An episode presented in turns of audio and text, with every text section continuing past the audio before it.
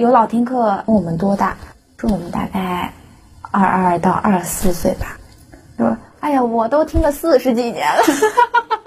你能想到当时头脑嗡的一下，嗯。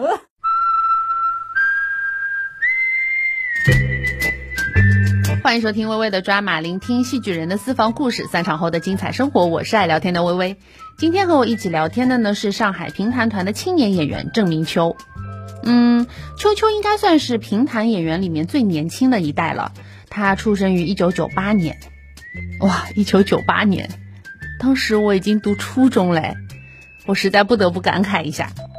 那对于九零后甚至九五后啊，在我们的印象当中，他们就代表着前卫、特立独行，有自己的个性和主张。那为什么郑明秋会要选择评弹这么传统的工作呢？可能有一个原因，是因为她本来就是苏州人，是一个地地道道的江南女子，所以从她说话就可以听出来，嗯，非常的慢条斯理、笃笃悠悠，也让人觉得有一种。超出他同龄人的稳重吧。还有一个原因啊，是秋秋自己告诉我的，也是挺出乎我意料的。听完之后，我就感觉，嗯，这可能就是冥冥中的缘分，把他和平潭联系在了一起。那到底是一种怎么样的缘分呢？我们还是要从秋秋小的时候说起。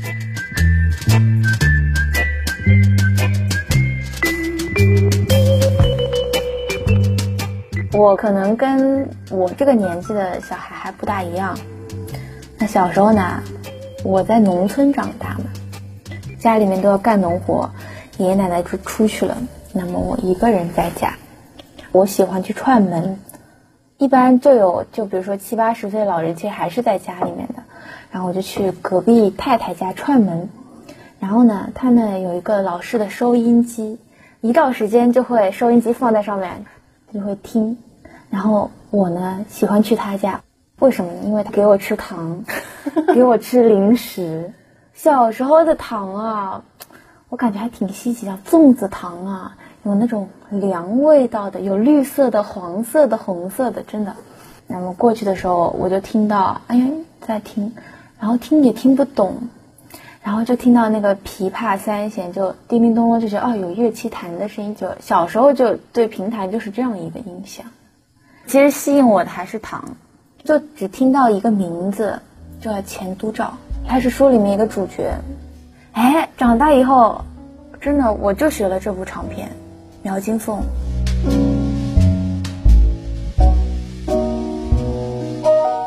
你看，我们不得不说，这是一个冥冥中的缘分吧。小时候的郑明秋肯定没有想到，在他长大之后，钱笃昭居然变成了他工作当中出现频率最高的一个名字。那进入了平潭学校学习之后，我最羡慕他的一点就是可以学琵琶了，是因为我经常会在一些武侠电影里头看到那些大侠，不是弹的古筝古琴，就是弹琵琶，非常的飒又非常的酷炫的感觉啊！看着他们那个手指啊，非常灵动，我就想说，这也不是很难吧？我的手指也挺灵巧的呀，但是一直都没有机会学。小时候被妈妈逼着去学了西洋乐。当我把想法说出来的时候，秋秋告诉我，没有那么简单。这个琵琶可不是你看着眼睛会了，手指就可以完全胜任了。它是需要一个非常漫长的过程的，根本就不是你想的什么十天半个月就能速成。啊，我以为只有拉的那种弦乐才特别难，没有想到琵琶有那么难。那到底秋秋是花了多少时间在琵琶上，才能练到今天这个样子呢？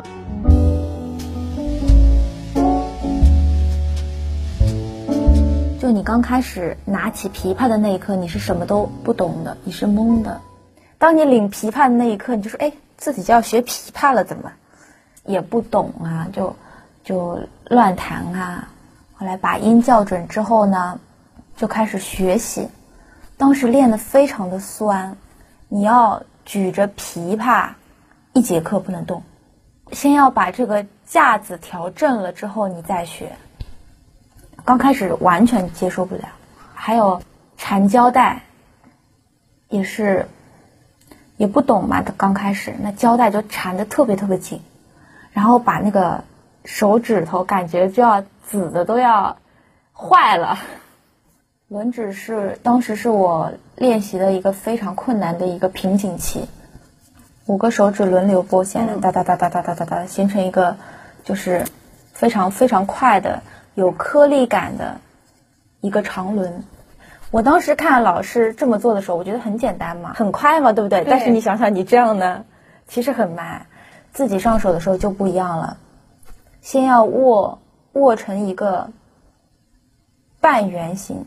像里面像握了一个鸡蛋一样，然后后来你要弹的弦上的时候，比如这是一个弦，你看大大大大大，刚开始练的时候特别特别僵硬，你这个手啊，你伸出去的那一刻，你都不知道自己有没有弹到。当时我想啊，怎么回事？怎么控制不了我的手了？我在想，慢慢的就会了。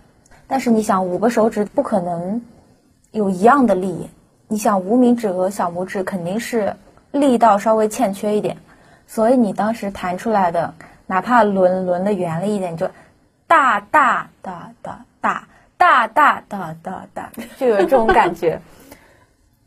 后来呢，像无名指和小拇指，既然手指力道比较小，我就单练这两个手指。这是一个非常困难的练习过程。比如说上课的时候。老师在上面讲课，我一边听。我们一般会挂一个胸卡，然后我胸卡拉直，我就哒哒哒哒哒哒哒哒哒哒，在胸牌的那个绳子上还在练轮指。但是上课我还是不耽误去听的。我记得我半年学下来，才把这个稍微学的好一些。我觉得真正轮好了之后，可能要。一年多要两年了，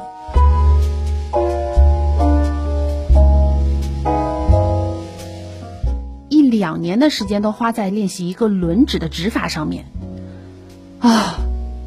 秋秋这样说的时候，让我又回忆起了我小时候作为一个琴童的苦难日子，真的一点都不夸张，所以我很佩服他的这个坚持跟毅力。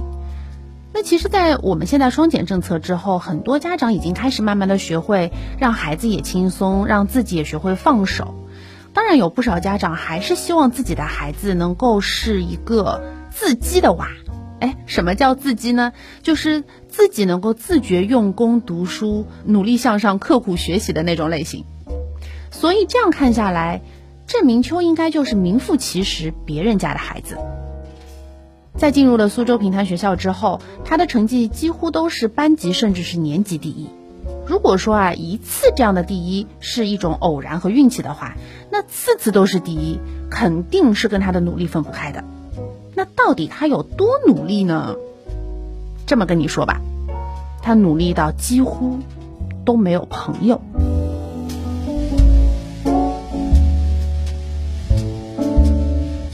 你到了班级第一。你到后来，你成了年级第一，你还能掉下去吗？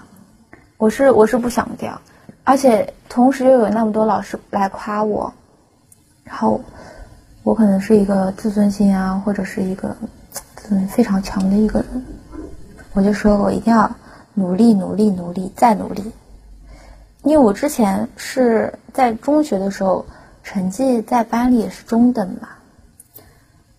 到了这个学校，可能找回了一些自信吧。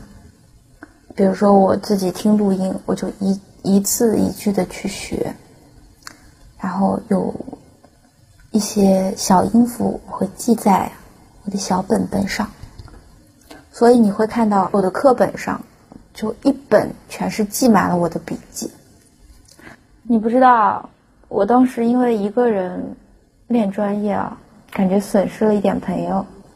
在学校的时候，吃完午饭、晚饭都有一段休息的时间。你可以睡个午觉啊，你可以去刷刷剧啊，然后你可以打打游戏呀，都可以，就你自己的时间嘛。因为你想啊，你都不回宿舍，但是你朋友会想要回宿舍。然后他就会找其他的新朋友回宿舍，一起结伴，一起上厕所。但是，我呢就一个人在教室里面练，失落吗？嗯，刚开始的时候确实挺失落的，就会觉得哎呀，他居然跟别人跑了，那我要不要也跟他们上宿舍楼啊？去，嗯，去刷剧啊，去睡觉啊？但是，我感觉我当时可能。对学习的渴望战胜了友情，有会觉得很孤单，但是学习带给你的快乐，你也是想不到的。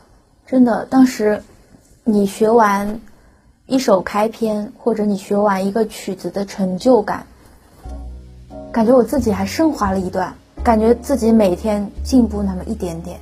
其实你回过头看，你十天你就是进步一大步。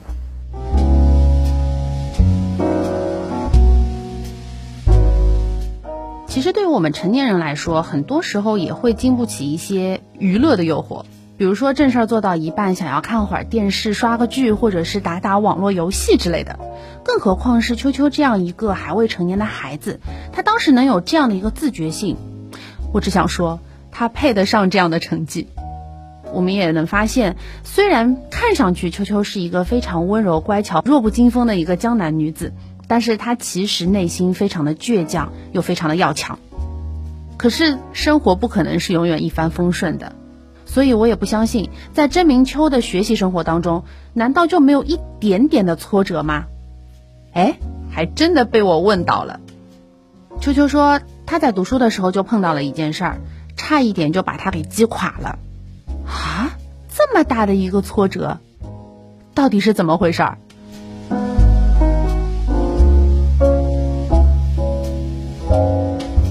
三年级的那个暑假，我嗓子坏了。那个暑假我也是一直在练，但是我感冒了。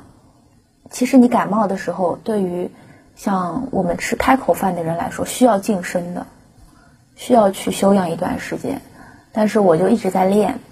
后来四年级真正到课堂的时候，我发现我嗓子就回不到原来的那个地方了。像位置啊、声音啊，突然都不见了，可能我就是练花边了，就是。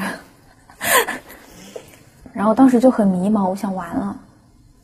后来上学期就这么就这么过了，到了下半学期我开始急了，因为要考团了。学校是上五年，然后到了四年级下半学期来招生。招生了之后，五年级你就直接去实习了。我当时想算了，我想我嗓子也就这样了，我也考不了好团了。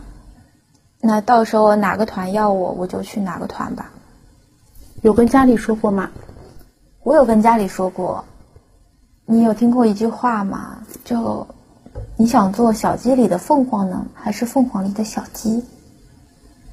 然后我爸妈也问过我，因为面对于考团的这个事情，我当时我也给不出答案。后来我就想，嗯，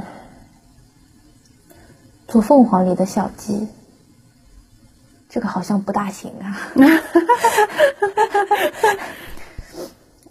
但是小鸡里的凤凰呢，不甘心。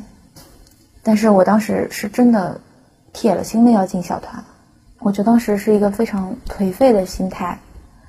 我在教室里面已经不是练了，我感觉我有时候一直很迷茫，就坐在教室里面就这个样子。然后后来呢，出现了我生命中的一个贵人吧，我叫她毛妈，她就是走进来。会关心我，哎呀，你怎么了？后来呢，我到他办公室里面，一直会跟他去聊天，聊一些专业上的问题呀，还有聊一些妈妈会关心我生活上的一些问题。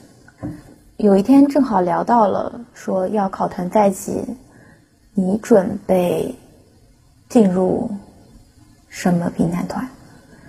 那我我就跟妈妈说，我说现在我嗓子坏了，那我就进一些小团吧。妈妈说不行，小团没有大团平台来的大。他说我相信你，他说虽然你可能遇到了瓶颈期，但是他说有很多嗓子哑的女孩子。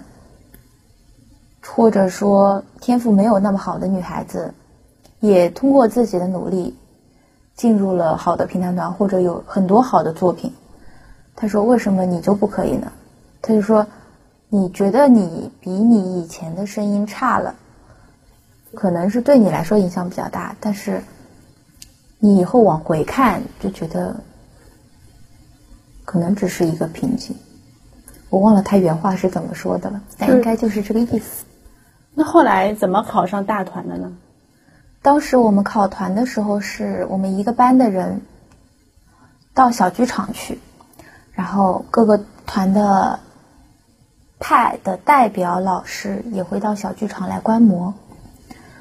考的时候，其实我觉得也并没有发挥的太好，但是老师呢会给你机会，就是会问。一些在在校老师，就是你，比如说你这个学生在校期间表现的如何，专业如何，品品德如何，然后会问，回复的答案就是还行吧。后来就进入了上海评弹团，这样的顺利是我也没有想到的。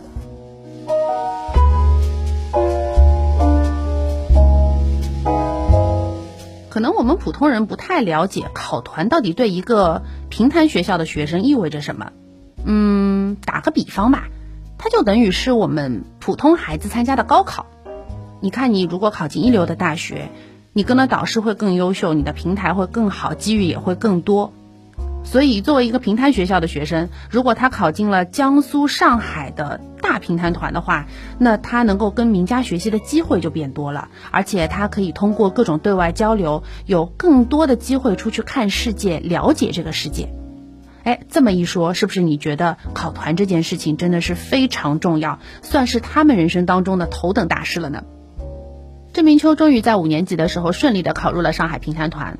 我觉得这就是他努力得到最大的回报，就像他在我们的抓马留言簿上写的那一句话：“天才是百分之一的天赋加上百分之九十九的努力。”不管是学生时期还是进入了工作单位的球球，也一直都在用这一句话激励着自己。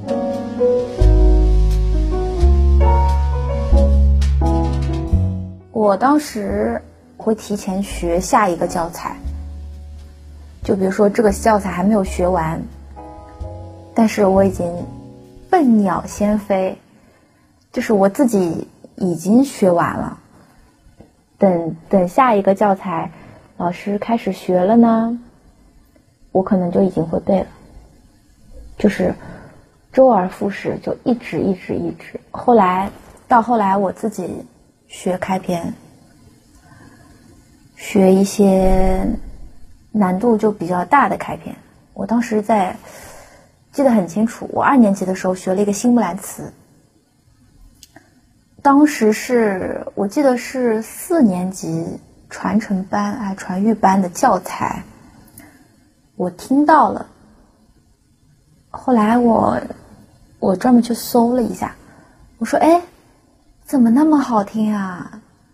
就我搜的是盛小云老师版本的，特别特别好听，当时真的就很激动，后来。记得我双休日回家，我跟我妈妈说：“我说我要挑战一下，我说我要唱这一首，我放给她听。”我妈妈知道我的性格，她当时可能就是以激励我的一种嗯心态去说的。她说：“哎呀，她说这么难，而且那么好听，她说你能学下来吗？”就是这种口气，我最听不得这种口气了。然后我就说：“我怎么不想？我肯定能把它学下来。”后来，那一个礼拜我就一直在那里学，就比如说午休时间、晚休时间，我一直在攻克这一首。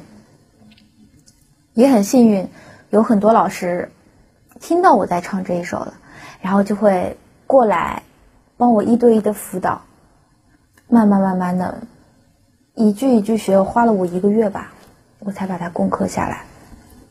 有一次我在楼道里唱，因为教室里有时候没有没有位置，可能是比如说一个自习课的时间，大家都在嗯班级里面练，我喜欢一个人练。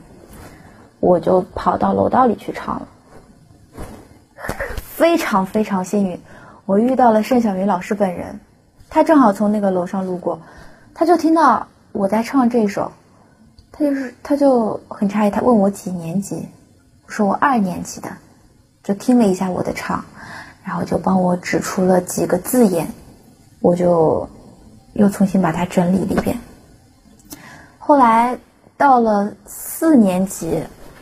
突然就派上用场了，因为当时说要自学一个开篇，当时是嗓子坏了的情况下，我想，哎呀，我现在也没有精力去重新再学开篇了。突然一想，哎，我新木兰辞不是学过吗？我想，那就学那个吧。然后呢，我就把它拉出来重新学。考团的时候，正好用了这一首。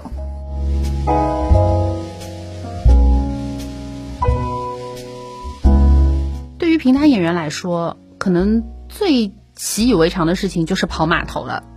之前的抓马，我们就和高博文团长一起聊过码头上的那些事儿，比如说在大锅里头洗澡，又比如说在半夜的码头上听到了琵琶声。听到这些故事，我就特别想自己去体验一回。但其实跑码头的日子还是挺艰苦的。当然了，现在时代不同了，郑明秋他们这一代年轻演员跑码头的光景跟以前也是完全不一样了。他们这一代年轻的评弹演员可能跑的码头并不多，也并不远，但是他们的所见所闻肯定远远超出了他们的同龄人。那到底从哪一个码头开始说起呢？要不就从平潭演员一定都很难忘的第一次说起吧。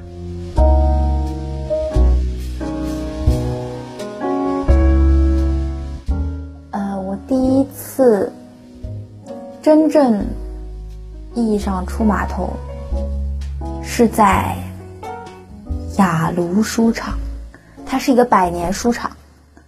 我们四个人，每个人上台之前，脚抖，手抖，真的上台之前，大家都在用手在脚上这么蹭汗。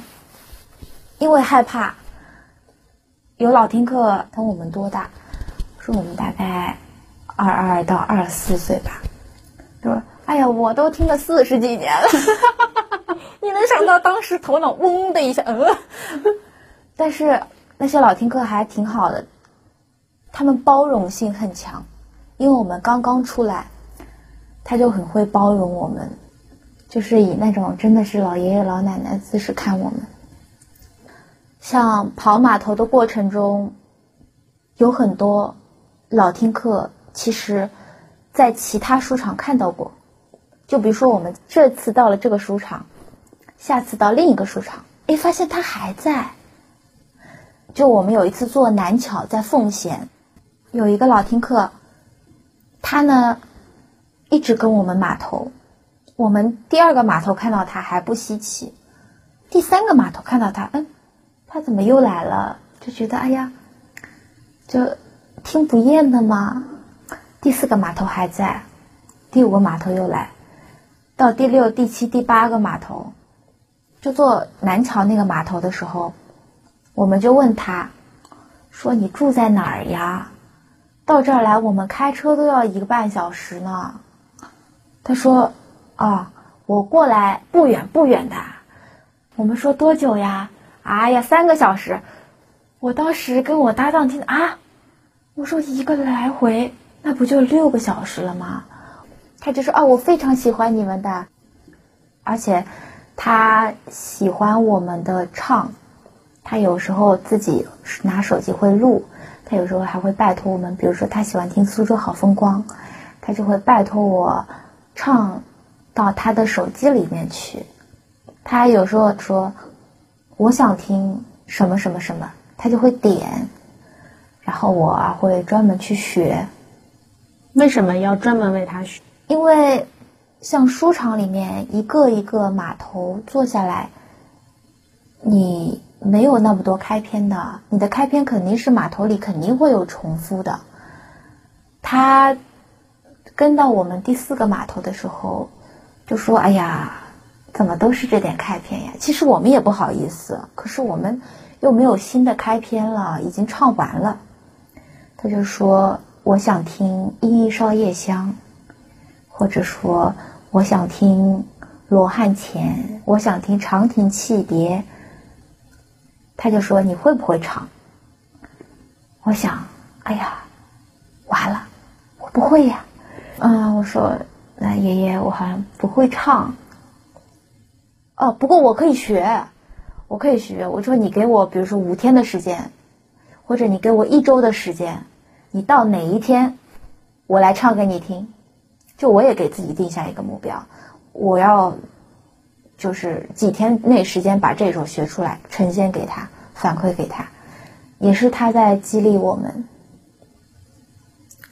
就到后来第八个码头的时候，我看到他，甚至我有点紧张，因为我在想，不知道他看到我们的演出，我们进步了没有？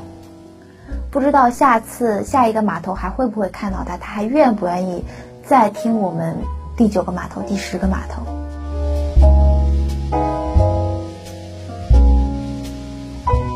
这个郑明秋啊，他还真的是不放过任何一次能让自己进步的机会。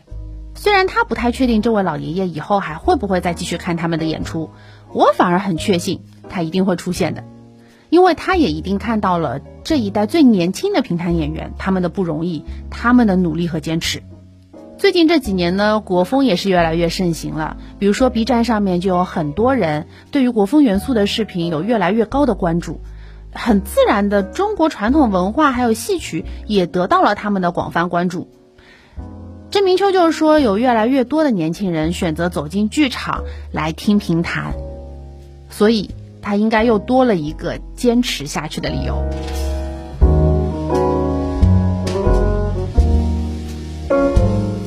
其实很欣慰的是，现在年轻人喜欢听评弹的，我觉得慢慢的开始增多了。就像我们做乡音，有很多年轻人会来听我们说书。还有一个，我加了一个评弹群，他们都是一些听评弹的年轻人。从我刚刚进。那个平潭粉丝群的三十个人，到现在两百一十七个人，年轻人就会觉得，哇，原来听评弹的年轻人也是很多的嘛。呃，有一个年轻人，大概跟我差不多大吧，他从南京特地赶到上海来听书，他是在校的一个学生。看到了群里面有我们的演出信息，就过来听了。当时好激动啊，因为台就下面都是一些年纪大的爷爷，突然坐了一个小伙子，其实你会一眼就瞟到他的。然后结束了以后，送给我和搭档一人一束花，就说。就是非常支持，就是也很喜欢你们，并且还合了影两次，然后就觉得哇，原来我们还是有一些魅力的。哈 哈